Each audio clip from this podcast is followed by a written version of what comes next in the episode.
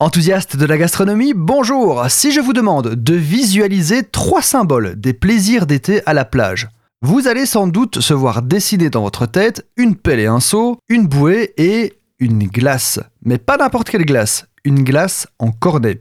Difficile de dissocier les deux et pourtant vous vous doutez qu'ils ne sont pas apparus en même temps.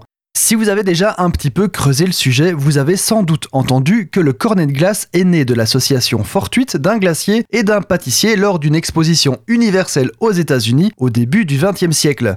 Et je suis très fier de sauter à pieds joints dans vos croyances et de vous dire que cette histoire est malheureusement fausse. L'histoire en effet a été inventée de toutes pièces dans un but publicitaire.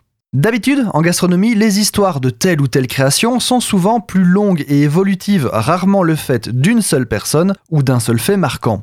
Et ici, il s'agit, a priori, d'une seule personne. Mais c'est probablement la personne non pas qui a inventé véritablement le cornet, mais plutôt qui s'est empressée la première de déposer le brevet. Nous devons revenir au début du XXe siècle, là où le droit sur la propriété est une réalité. Le premier brevet est déposé en 1903 par Italo Marchioni pour un concept de machine à fabriquer les cornets de glace.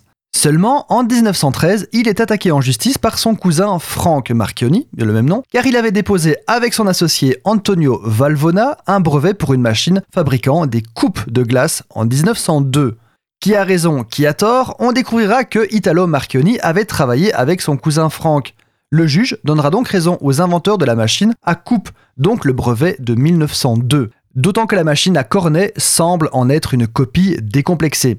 Mais ici, nous parlons de brevet, et figurez-vous qu'on trouve une citation du cornet à glace de la main de Julien Archambault, qui évoque une pâtisserie en cône que l'on garnit à volonté, et l'ouvrage date de 1825. Mais j'ai trouvé encore plus vieux, 18e siècle, dans l'encyclopédie de Diderot lui-même, où il cite les ingrédients et la technique de fabrication des cornets de pâtisserie, cornets destinés à être farcis.